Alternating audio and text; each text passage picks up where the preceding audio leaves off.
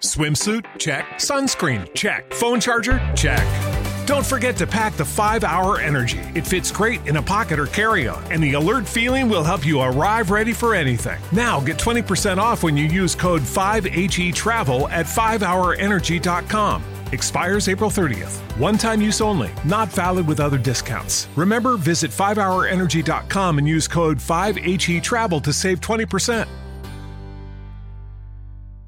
Podcast ofrecido por Luge Energy, empresa instaladora de puntos de recarga para vehículos eléctricos.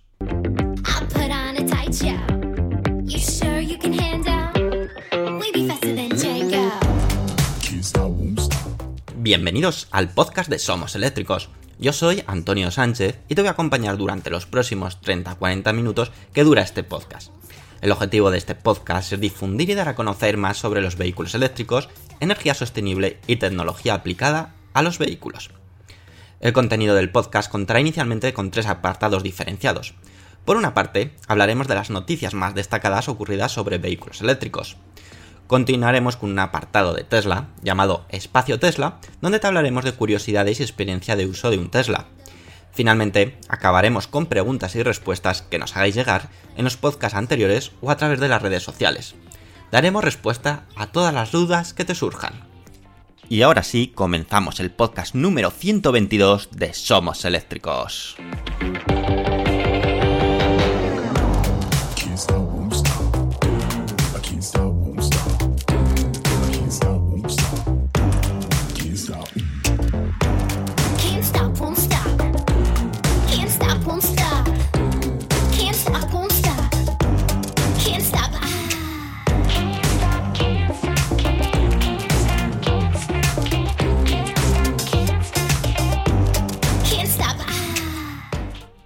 Muy buenas a todos y bienvenidos a vuestra casa. Otra semana más estamos aquí con una nueva entrega del podcast de somoseléctricos.com y esta semana, pues como suele ser habitual, viene cargada de información y novedades y noticias sobre el mundo de los vehículos eléctricos. Esta semana hemos tenido presentación de un nuevo modelo, el esperada o la esperada berlina eléctrica de Audi, conocida también como Audi e-tron GT. Y así es como vamos a empezar este podcast, dándote los detalles de todo lo que se dio lugar o lo que dio lugar en la presentación el pasado 9 de febrero de 2021 de Audi para presentar el Audi e-tron GT.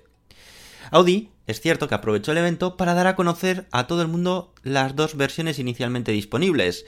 Y esto era algo que quizás no esperábamos todos, sino que solamente que íbamos a conocer el Audi e-tron GT. Pero también presentaron su hermano más deportivo y potente, el Audi RS e-tron GT, que como veis mantiene la nomenclatura deportiva de Audi que, o que utiliza en sus coches de combustión, la nomenclatura RS. Exactamente, apenas se diferencia, o mejor dicho, externamente apenas se diferencia una versión y otra. Tan solo sabremos en una primera instancia que se trata del modelo más potente, pues por algunos pequeños detalles, como pueden ser sus llantas de aleación de 21 pulgadas, con unos neumáticos de altas prestaciones y eh, unos eh, frenos y unos discos pues mucho más potentes. Además incluye de serie los faros láser de Audi que en el RS viene de serie mientras en el otro modelo es un extra. Donde más notemos la diferencia, aparte de, lógicamente, las prestaciones, que es la gran diferencia que vamos a encontrar entre la versión RS y la normal, por decirlo de alguna forma, porque de normal tiene poco, va a ser el interior. Ya que una vez dentro del vehículo vemos muchos más rasgos deportivos y distintivos de los que nos encontramos ante un modelo RS de Audi. Por ejemplo, nos encontramos con el volante forrado de alcántara, ya es una seña de que nos encontramos ante un modelo deportivo, costuras en rojo y grises y, como no, el distintivo RS en los asientos deportivos típicos de los modelos de este tipo. Cositas así, detalles que vamos a ver que nos encontramos en, en un modelo RS de Audi. Pero vayamos a conocer lo realmente importante de las dos versiones presentadas, sus prestaciones, ¿de acuerdo? Vamos a empezar con el Audi e-tron GT. En este aspecto, sobre este modelo, pues había ya pocos secretos que, podíamos eh, esperar o no esperar del Audi e-tron GT, ya que como ya podéis saber, eh, o os hemos comentado en alguna otra ocasión, utiliza la misma plataforma que usa eh, Porsche para el Porsche Taycan. Por lo tanto, ya nos podíamos o ya podíamos intuir que sus prestaciones podían ser bastante similares a las a la berlina deportiva de Porsche. En cuanto a la batería, Audi ha optado por montar la de mayor tamaño, es decir, la de 93,4 kWh, que gracias a su sistema de 800 voltios permite potencias de carga de hasta 270 kW. Esto significa que se podrá cargar la batería en un tiempo pues, de unos 20-30 minutos hasta el 80%, siempre y cuando pues, utilicemos cargadores que admitan tal brutalidad de potencia. En cuanto a sus dos motores, cuenta con uno delantero y otro trasero, el Audi e-tron GT ofrece una potencia combinada de 350 kilovatios, que en caballos significa unos 469 caballos, aunque esta potencia se puede estirar hasta los 390 kilovatios, 523 caballos de potencia, gracias a un modo que denomina Audi como Overboost, y que creo que también en el Porsche Taycan está este modo. Eso sí, esta potencia extra o este todavía estrujar más los motores eléctricos solamente están disponibles durante 2,5 segundos. Generalmente se utiliza pues para eh, arrancadas o acelerones muy fuertes. Con todo esto se traduce que el vehículo pues, ofrece un par motor instantáneo de 630 Nm y es capaz de hacer los 0 a 100 km hora en 3,9 segundos. ¿Y qué, puede, ¿Y qué ofrece Audi con el RS e-tron GT? Pues bueno, deciros que mantiene los dos motores eléctricos del otro modelo, pero en esta ocasión pues están vitaminados con más potencia, ofreciendo una potencia combinada de 440 kilovatios, que son unos 590 caballos, que puede llegar gracias al modo Overboost, el mismo modo que os hemos comentado anteriormente, a 475 kilovatios, 646 caballos de potencia. En cuanto al par motor, asciende, atentos, a 830 Nm. Esto le va a permitir que en el modelo deportivo de esta berlina eléctrica, el Audi RS e-tron GT, pueda hacer los 0 a 100 km hora en 3,1 segundos, superando esta cifra incluso pues al deportivo bueno, al, deportivo referencia dentro de Audi, que es el Audi R8 con el motor de V10, es decir, su vehículo más potente. En cuanto a autonomías, pues bueno, ya os podéis imaginar que el Audi e-tron GT va a tener una autonomía un poco superior a la versión deportiva por un mero hecho de consumo de sus motores y que rondarán ambos pues en torno a unos 470, es decir, estarán en 450, 470, 480 kilómetros. Esta cifra todavía queda por eh, definir exactamente cuando se homologue bajo el ciclo WLTP o el que corresponda. ¿Y qué sucede con las reservas y precio? Algo también importante en el Audi e-tron o cuando se presenta un vehículo eléctrico. Pues bueno, a partir de este mismo mes de febrero, Audi abre las reservas de ambos modelos para el mercado europeo. De momento se va a centrar en el mercado europeo, cuyos precios anunciados por el fabricante, aunque luego va a haber pequeñas variaciones entre un país y otro, va a ser de 99.800 euros para el Audi e-tron GT y de 138.200 euros para el Audi RS e-tron GT. Esto, pues, ¿qué nos hace pensar? Pues que está en una gama de precios que nos recuerda, pues, bastante al Tesla Model S eh, Plate Plus o Tesla Model S eh, Plate. unos precios, pues, que eh, son elevados. Es, de nuevo, Audi está apostando, pues, por ese segmento premium y que se va a ver las caras, pues, con coches eléctricos que tienen ya eh, pues eh, mucha experiencia en el mundo eléctrico y que, bueno, que ya tienen su fama ganada. Sin duda alguna, el diseño, la estética de este Audi e-tron GT es espectacular, es súper agresivo y bueno, y, que estamos hablando de una berlina, es decir, que pueden ir hasta 5 ocupantes, 4 o 5 ocupantes y que, bueno, aquellas personas que les guste siempre los coches deportivos, pero por motivos familiares requiere tener una berlina, pues esta puede ser una gran opción. Eh, estamos de nuevo, no es accesible para todo el mundo. Ya hemos visto los precios orientativos. Pero bueno, ahí están y veremos, veremos, a ver. Y ahora nos vamos a ir a por la siguiente noticia, ya que hemos acabado esta noticia hablando de precios, pues ¿qué os parece si seguimos hablando de precios?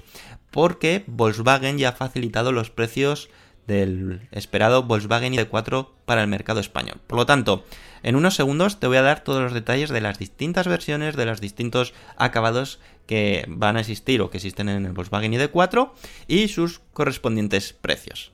¿Estarán a la altura o no estarán a la altura? Bueno, pues eso lo escucharemos en unos segundos.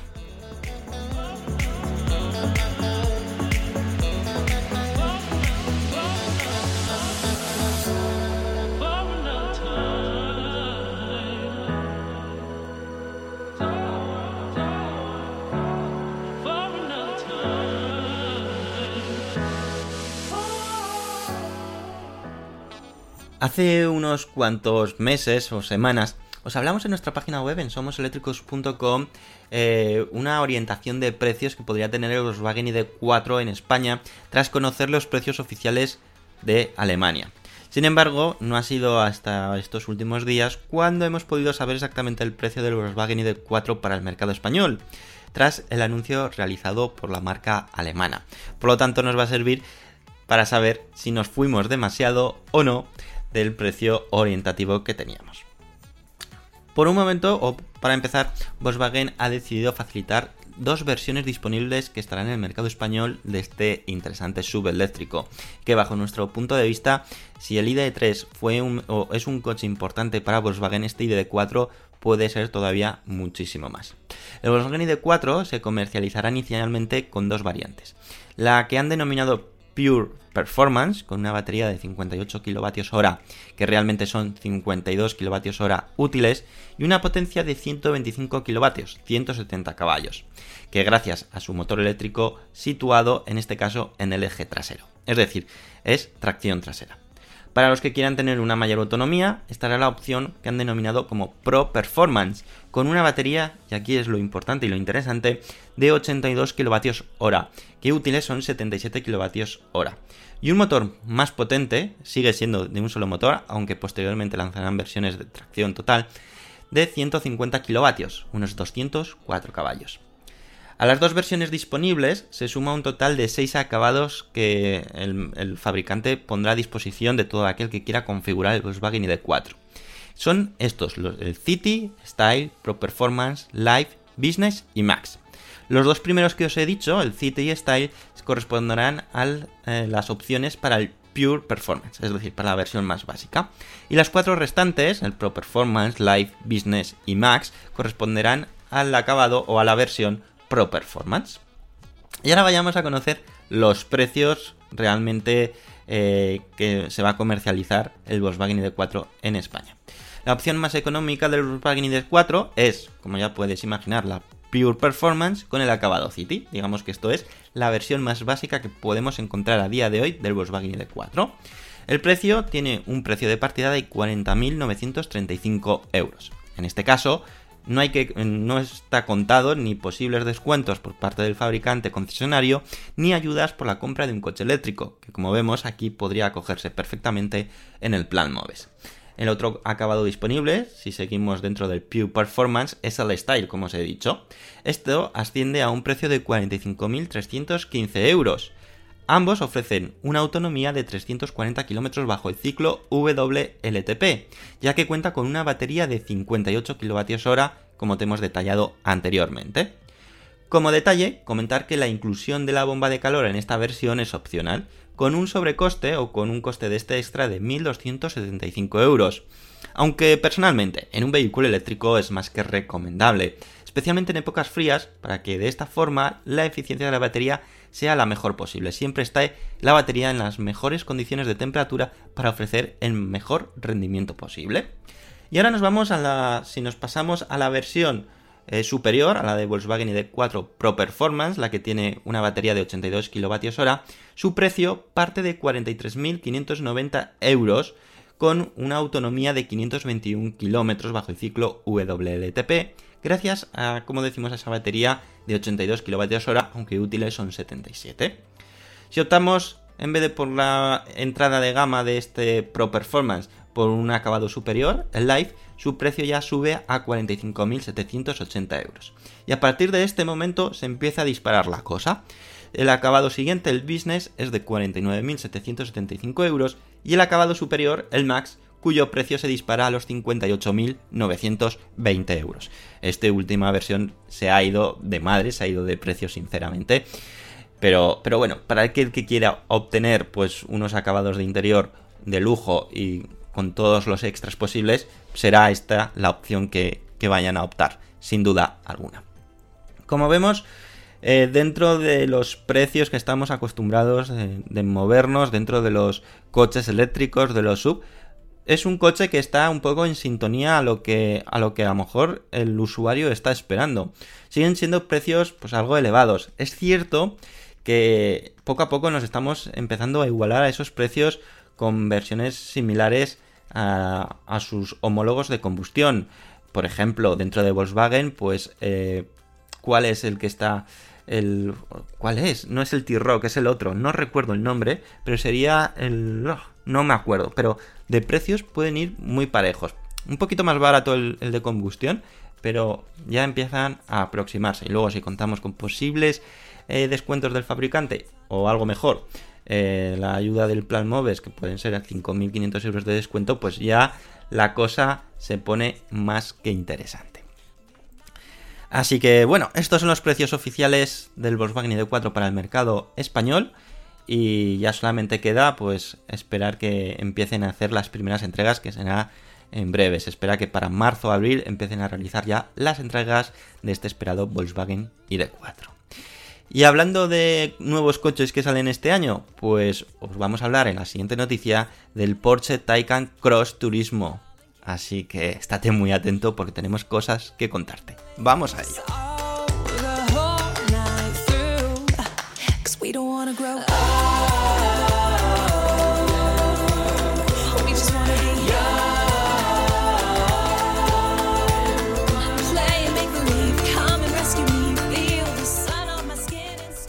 Hace unas semanas en nuestra página web pudimos ver las primeras fotos reales de un Porsche Taycan Cross Turismo sin ningún tipo de camuflaje circulando por California.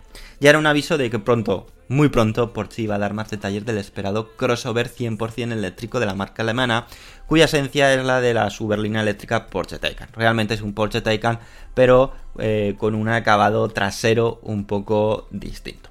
El anuncio se ha realizado a través de la cuenta oficial de Instagram de prensa de Porsche, donde muestra el Porsche Taycan Cross Turismo junto a Mark Webber, expiloto de Fórmula 1 y embajador de la marca, que sobre todo pues está siendo gran promotor de los modelos 100% eléctricos de Porsche. Eh, si quieres conocer o ver eh, la publicación que hizo Porsche en Instagram, puedes verla en nuestra página web, en los enlaces que os dejamos en, la descripción del podcast, por si te interesa. Pero realmente, ¿qué podemos esperar de este Porsche Taycan Cross Turismo? Pues bueno, en cuanto a prestaciones y diseño podemos considerarlo como un calco pues, del Porsche Taycan que ya conocemos de sobra. Tan solo encontramos alguna pequeña diferencia de la parte trasera, donde nos encontramos con un mayor espacio en el maletero. A su vez, y gracias a su concepto de coche crossover, también por defecto nos encontramos ante un vehículo más elevado del suelo. Aún así, sigue manteniendo la esencia de los coches Porsche, es decir, elegancia y deportividad. Al igual que Porsche realizó con el Porsche Taycan, la versión berlina, lanzará desde un primer momento dos versiones del Cross Turismo, una opción con dos motores y tracción total, que ofrecerá una potencia total de 680 caballos, que será como conocida Porsche Taycan Cross Turismo Turbo, y otra versión todavía más potente, si con esto no tenemos suficiente, llamada Porsche Taycan Cross Turismo Turbo S, cuya potencia ascenderá a 761 caballos. En cuanto a la batería que montará estas dos versiones inicialmente anunciadas, será la de mayor capacidad, la de 93,4 kWh. Si os acordáis, lo mismo que va a montar Audi con el Audi e-tron GT. ¿Por qué? Pues porque son eh, realmente al pertenecer al mismo grupo, a grupo Volkswagen, pues comparten esencias o comparten muchas partes de desarrollo y de tecnología como su plataforma modular, etc. Con esto, con esta batería de 93,4 kWh, en esta ocasión Porsche logrará una autonomía de 600 km bajo el ciclo WLTP, algo que nos sorprende muchísimo cuando en el Audi e-tron GT pues obtenían unos 470 kilómetros. Es cierto que todavía no está homologado, pero es el dato que ha facilitado el propio fabricante. Por lo tanto, si el fabricante eh, ya está tirando para abajo, es que probablemente incluso sea algo inferior. Algo que no me cuadra, mu- no me cuadra mucho, porque en cuanto a aerodinámica, a cuanto a eficiencia, debería de ser muy similar al Porsche Taycan. Pero bueno, lo dicho, centrándonos en este Porsche Taycan Cross Turismo, se va a comercializar este mismo verano ya, se va a hacer las primeras entregas y la verdad es que para aquellos que la berlina pues tenga esos pequeños inconvenientes del maletero, etcétera, pues esta puede ser una opción perfecta para aquellos amantes de Porsche, para aquellos amantes de los coches deportivos y sobre todo para aquellos amantes de los coches eléctricos y que bueno, se lo puedan permitir porque no será un coche excesivamente económico, pero bueno, está dentro de la gama de clientes de Porsche. Así que en esta ocasión no podemos criticar absolutamente nada del posible precio que saque Porsche, este Porsche Taycan Cross Turismo, que sospechamos que será muy similar al Porsche Taycan. Pero para ello, pues habrá que esperar pues un tiempo para conocer todo tipo de detalles. Y antes de, de, pasar al espacio Tesla, pues esta última noticia, esta última información, me quiero centrar en explicaros el mantenimiento o la revisión que hay que realizar en un coche eléctrico. Creo que puede ser interesante que conozcamos con detalle, pues mm, cuando llevamos un coche eléctrico a revisión, qué es lo que le hacen realmente o si requiere un, un tipo de mantenimiento o revisión. Así que si te parece, te lo cuento en unos segundos.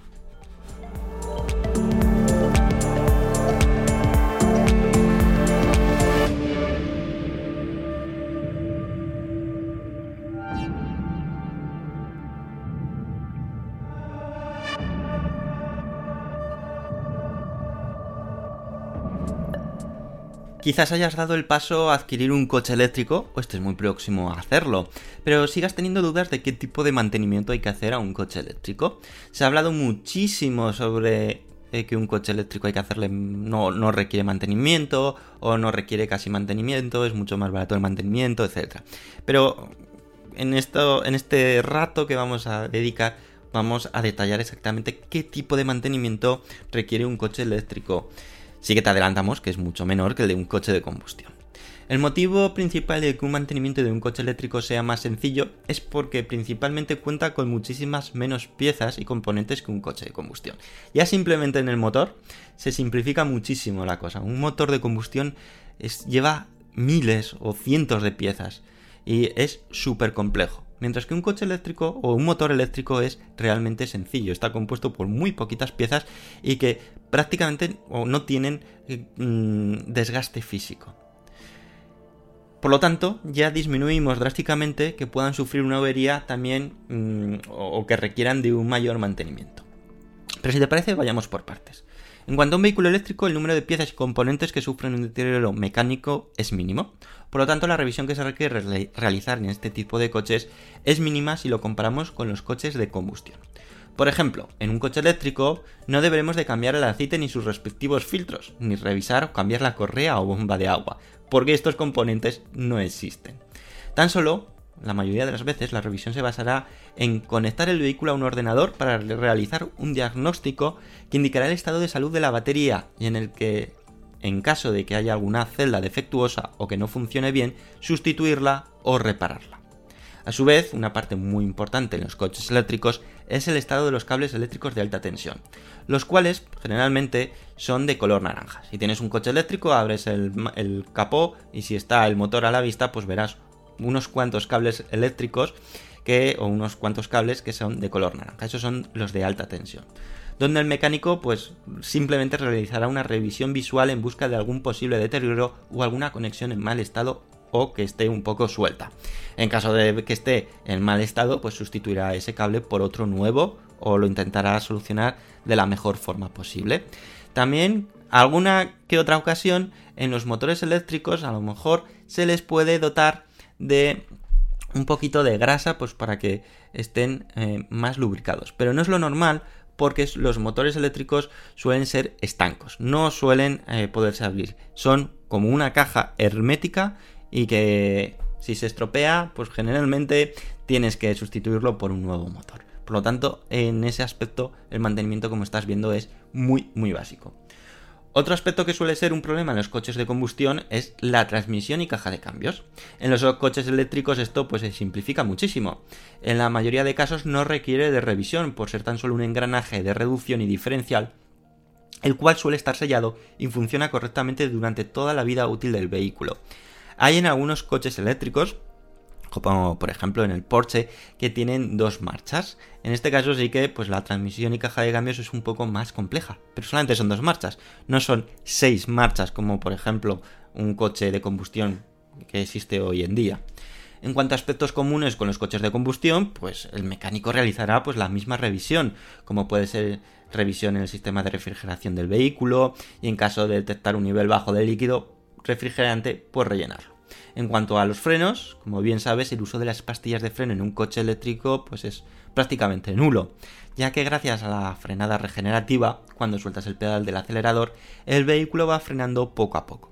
Sí que se realizará una revisión por si las pastillas de freno por no usarse se han cristalizado y en ese caso será necesario su sustitución, pero eh, no es habitual pues sustituir unas pastillas de freno en un coche eléctrico hasta pasado varios años.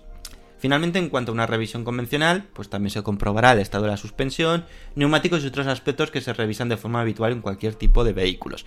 Como vemos, la cosa se simplifica muchísimo en un coche eléctrico. Y luego otra gran pregunta. Entonces, ¿cada cuánto hay que pasar la revisión en un coche eléctrico? Pues esta pregunta es de otra de las grandes dudas que surgen en cuanto a los coches eléctricos y su mantenimiento. El intervalo de una revisión a otra en un coche eléctrico pues realmente va a ser impuesta por cada fabricante. Hay algunos que recomiendan que sea cada año o cada determinados kilómetros. Otros fabricantes indican que cada dos años u otros, como Tesla, incluso se aventuran a decir que no es necesario un mantenimiento obligatorio para mantener la garantía del vehículo. En este caso Tesla pues juega con dos bazas. Primero, pues porque sus coches son realmente fiables y luego no quieren saturar los service centers de revisiones. Por lo tanto te dicen, bueno, no es necesario revisiones. Más o menos, pues cada X tiempo pues se recomienda al menos, pues si tienes que llevar al service center por algún, por algún motivo, pues que te puedan meter el ordenador, te puedan comprobar el estado de la batería y una pequeña revisión que como vemos es mínima.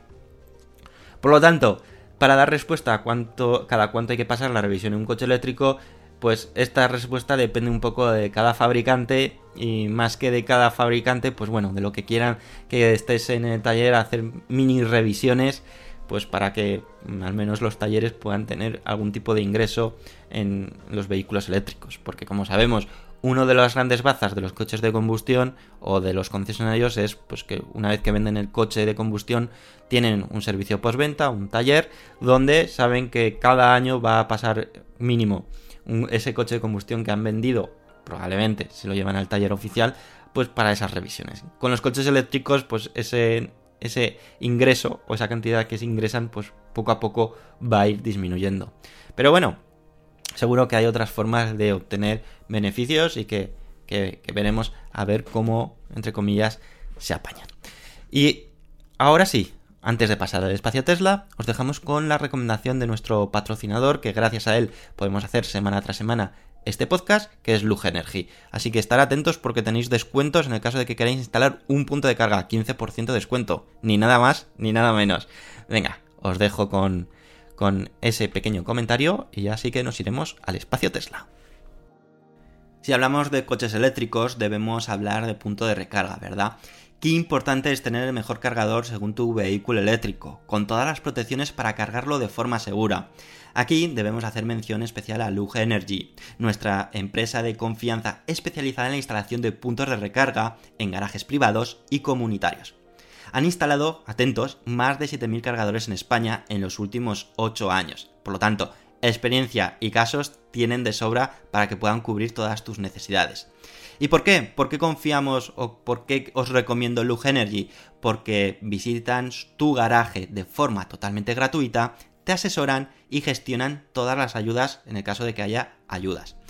Y ahora, además, para todos los oyentes de este podcast de Somos Eléctricos, tienen una promoción especial. Atentos, un 15% de descuento a la hora de instalar tu punto de carga en tu garaje. Solo tienes que entrar en la siguiente web o en la siguiente dirección, que también os lo vamos a dejar en la eh, descripción del podcast para que no tengas ninguna duda, pero es lugenergy.com barra somos eléctricos. Así podrás aprovechar esta promoción exclusiva que son un 15% de descuento, que está realmente bien. Y además vais a contar o vais a contar con la confianza y con la profesionalidad de una empresa que ya tiene muchísimos años experimentados en este sector. Así que ya sabéis, podéis confiar en Lugenergy para instalar vuestro punto de carga. Y ahora sí, ya nos vamos al espacio Tesla.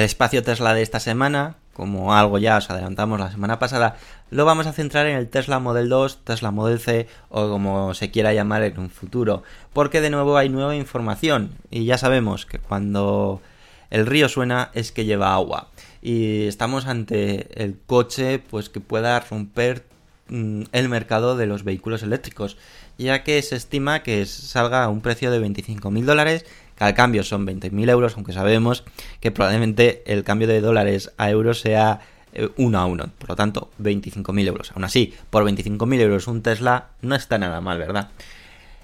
Y es que probablemente el siguiente paso que Tesla dé para dar otro fuerte empujón a esta transición eléctrica, como os decimos, sea el desarrollo y fabricación de su esperado coche eléctrico de 25.000 dólares. Esta idea objetivo ya fue anunciada por el propio CEO de Tesla, Elon Musk, en el pasado Battery Day que tuvo lugar en 2020.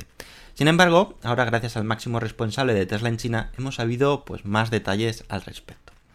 Tom Zhu, que es el presidente de Tesla en China, concedió una entrevista al medio Xinhua Net para hablar de la situación actual de la compañía en China y los próximos objetivos y planes que, que tienen por delante. Como sabéis, la Gigafactory de China está actualmente fabricando tanto el Tesla Model 3 como el Tesla Model Y para el mercado chino, aunque algunas unidades fabricadas del Model 3 se comercializan en otros países como en Europa desde los últimos meses. Sin embargo, la Gigafactory de Shanghái tiene un reto por delante más importante, fabricar el Tesla Model 2, Tesla Model C o el nombre que pues se le dé al final, porque por el momento Tesla no se ha pronunciado al respecto si lo llamará Model 2, Model C o otro nombre que se saque de, de la manga. Lo que sí que pues casi sabemos con total seguridad es que será un coche eléctrico compacto y su precio será 25.000 dólares, así es como lo anunció Elon Musk. Modelo que en un principio será diseñado en el centro de I+D de Tesla en China y fabricado íntegramente en la fábrica de China para exportarlo al resto de países del mundo. Esto supone para Tesla que será el primer coche que se fabrique primero fuera de Estados Unidos, ya que en los modelos anteriores, en todos los que ha comercializado, Tesla Model S, Model X, Model 3, Model Y, eh, primero se han fabricado en Fremont, en Estados Unidos, y luego se ha replicado en otras fábricas, bueno, en, China, porque de momento no tiene otra fábrica fuera de Estados Unidos, eh, el Model 3, el Model Y, y lo mismo va a hacer en la Gigafactory de Berlín. En la entrevista, Tom Zhu, que como sabéis es el presidente, como os he dicho, el presidente de Tesla en China, dijo lo siguiente. Este centro de I+D es el primero de Tesla fuera de los Estados Unidos. El centro de investigación y desarrollo cuenta con todas las disciplinas necesarias que abarcan el diseño de vehículos, ingeniería de vehículos, desarrollo de vehículos, pruebas de vehículos. Esperemos que entre en funcionamiento en torno a mediados de este año. Con este centro propiciaremos muy buenas condiciones para que nuestros ingenieros de I+D trabajen hacia nuestro objetivo final. El, obje el, objetivo final se ha mencionado en muchas ocasiones de forma pública. En el futuro queremos diseñar, desarrollar y producir un modelo original en China que se fabricará aquí y se venderá a todo el mundo. Así que, como veis, son palabras ya muy claras de que se trata del modelo, bueno, del Tesla económico que se fabricará solamente en China por probablemente por temas de costes, pero que se venderá en todo el mundo.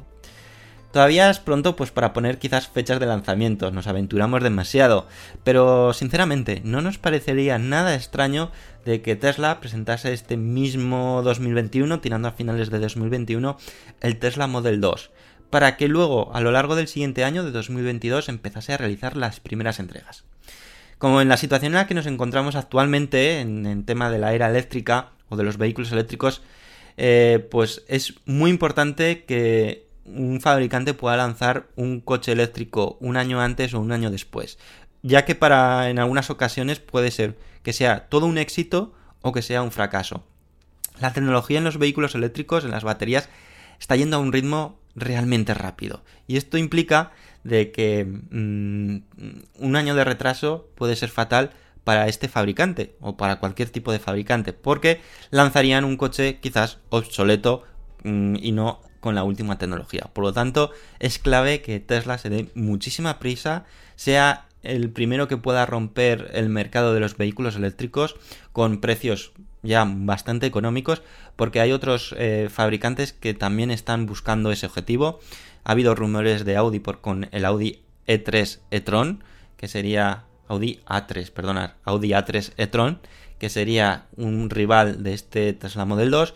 Y también hemos conocido que el, el precio del Renault 5, del conocido Renault 5, tendrá un precio que partirá por debajo de los 20.000 euros. Por lo tanto, entra dentro también del juego este que están eh, apostando muchos fabricantes.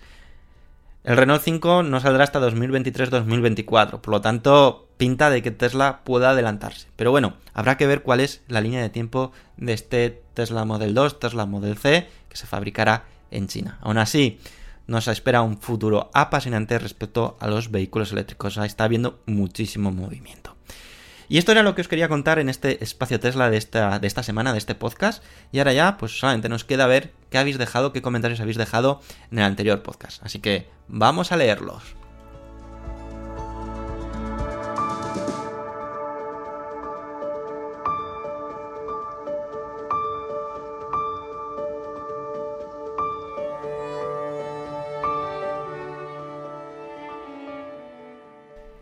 Esta semana habéis sido muchísimo más tímidos. Habéis tan solo cuatro comentarios. Aún así, el apoyo del podcast ha sido espectacular, como siempre. Así que vamos a por esos cuatro comentarios. El primero ha sido Mario Pilar Alonso Lozano, que nos dice: Apple perdió una gran oportunidad de introducirse en el sector de automoción cuando Elon Musk le ofreció Tesla. Aún así, pueden surgir interesantes sinergias entre una empresa tecnológica y otra de automoción como es Kia. Bueno, pues en este aspecto, sobre eh, Tesla y Kia. Bueno, Tesla no, Apple y Kia. Eh, hay nueva información. No os lo he querido decir en este podcast, pues porque mmm, ya era demasiado redundante que todas las semanas tuviésemos información de Apple, Hyundai y Kia. Eh, pero esta semana parece ser que se han roto las negociaciones. Y de momento Apple ha, ha parado, ha dicho que de momento deja de lado estas negociaciones y quizás esté buscando otros aliados. Quizás Tesla pudiese ser el gran aliado. La unión de Tesla y Apple creo que es muy compleja, muy difícil, pero si se llegase a realizar, pues bueno, sería una auténtica revolución. Dos empresas, dos empresas tecnológicas, dos empresas que apuestan generalmente en sus productos por ser muy revolucionarios y bueno, el éxito podría ser eh, casi seguro. Lo único que es eso, tener dos gallos en el mismo corral y eso a veces no es lo más adecuado. Antonio nos dice, si Tesla con la fabricación del Model 2 o como decidan llamarlo, cumple con el precio y fecha de que esté en el mercado, puede ser la puntilla para su competencia o al menos garantizar su liderazgo. Es de prever que las ventas de este compacto supere a todos los modelos de Tesla y del resto del mercado. Bueno, lo superaría con seguro, seguro las ventas de este Tesla Model 2 lo superaría al resto, pues sí o sí. Es decir, está cantado que superaría. Y que mmm, pusiese de nuevo en apuros y en grandes complicaciones a la competencia, pues también. Tendrían que ver cómo lograr eh, ese, ese precio. El Tesla Model Y, que va a salir en breve en Europa, supone también otra gran revolución para Tesla. Se espera o esperan que puedan vender más que el Tesla Model 3. Y eso que el Tesla Model 3 está vendiendo muy, muy bien. Antonio García nos dice, es muy significativo que en la lista de coches eléctricos más vendidos en el mundo haya muchos modelos de fabricantes chinos, coches que por ahora prácticamente solo han sido vendidos en China, lo que indica la gran apuesta de China por la movilidad eléctrica. Tesla lidera la lista mundial con su Model 3 y es de esperar que continúe en los próximos años liderando la lista con más modelos como el i y el posible nuevo compacto. Bueno, totalmente de acuerdo. Y además lo que has comentado de, China tiene muchísimo sentido. Eh, China apostó desde hace ya unos cuantos años por los vehículos eléctricos. No sé si por concienciación del medio ambiente o porque sus eh, ciudades es, están altamente contaminadas o como una estrategia. Sabían que en el mundo de los coches de combustión no podían competir con eh, fabricantes ya muy tradicionales, con mucho rodaje, como los europeos y los estadounidenses. Por lo tanto dijeron, ¿por qué no apoyamos a fabricantes de vehículos eléctricos y nos posicionamos antes que ellos y podemos empezar a ser referencia? Y la jugada les está saliendo muy bien. Tenemos fabricantes como Bid, una eh, que quizás en España no sea muy conocida, pero en China tiene un éxito brutal y un número de ventas brutales. Tenemos a NIO, tenemos a Speng, tenemos a Byton creo que también era de, de China, al menos con capital chino. Por lo tanto, eh, se está fraguando unos, eh, un mercado muy interesante en China. O más que en China, eh, unos personajes o unas compañías chinas que tienen mucho que decir en el mercado de los vehículos eléctricos. Finalmente, Tere Verde nos dice: Estoy impresionado que el Hora R1 no sea el más vendido del mundo, ya que cuesta un tercio de lo que cuesta un Model 3. Esto demuestra la gran capacidad de producción que posee Tesla, con dos fábricas que todavía se deben de terminar. Simplemente impresionante. Excelente podcast y un abrazo desde Paraguay. Totalmente de acuerdo. Quizás, a ver, el Hora R1 pues eh, es un coche que está pensado, lo único que solamente se comercializa, bueno, pensado para la ciudad y solamente se comercializa de momento en China y quizás tengan problemas de que no pueden o no son capaces de producir tantas unidades como se les demanda. Algo que Tesla sí que está logrando, como bien comentas, y eso que todavía tienen eh, dos fábricas ahí eh, eh, que están terminando, como es la de Texas y como es la de Berlín, la de Alemania. Y ya solamente me queda daros las gracias a todas esas personas que habéis dado me gusta, que habéis sido 49, muchísimas gracias. Y habéis sido los siguientes: Lalo33, Alcibeni, Manolo Hernández Sesma, Ángel Marco, Javier Rodríguez Delgado, Walsax, Zen, Joaquín, David FM, Rafael Ruiz Sempere, Tudela LJM, Terere Verde, Yurtaza, José Ramón Iguiñiz, Heavy04, David Mauri Ortuño, Paenca, Julio Vázquez Flores, Pepe28, Goku, Luis de Lugo, Mentalo, Proper Goles, Antonio, Manuel Pecellín Cantillo, Tomás Sar, Miner77, Fernanda Mastorcala, Mastrocola, Mastrocola, perdona, Tirsovich, César Alapón, Antonio López Medina, Julio99 Galán, Raunet, Cristian25, Anton Paz, Luis José Sánchez, Josu, Lucy, José Manuel García Vázquez, Sondi Cacero, Antonio García, Yeyo Fernández, Salore, Planchu, Atanamir, Asturnaz, Eloy Asensio, Rafa Hernández Domenech y María Pilar Alonso Lozano. Agradeceros, pues como siempre, de corazón todo ese apoyo que recibimos en el podcast. Y ya solamente me queda despedirme, desearos una excelente semana y la próxima semana pues seguimos con otra entrega del podcast. Así que eh, no os lo perdáis. Os esperamos, como siempre, cada lunes a las 7 y cuarto de la mañana publicamos el podcast para que luego tú lo puedas escuchar el día que quieras y cuando quieras y cuando quieras y donde quieras. Hasta luego amigos. Adiós.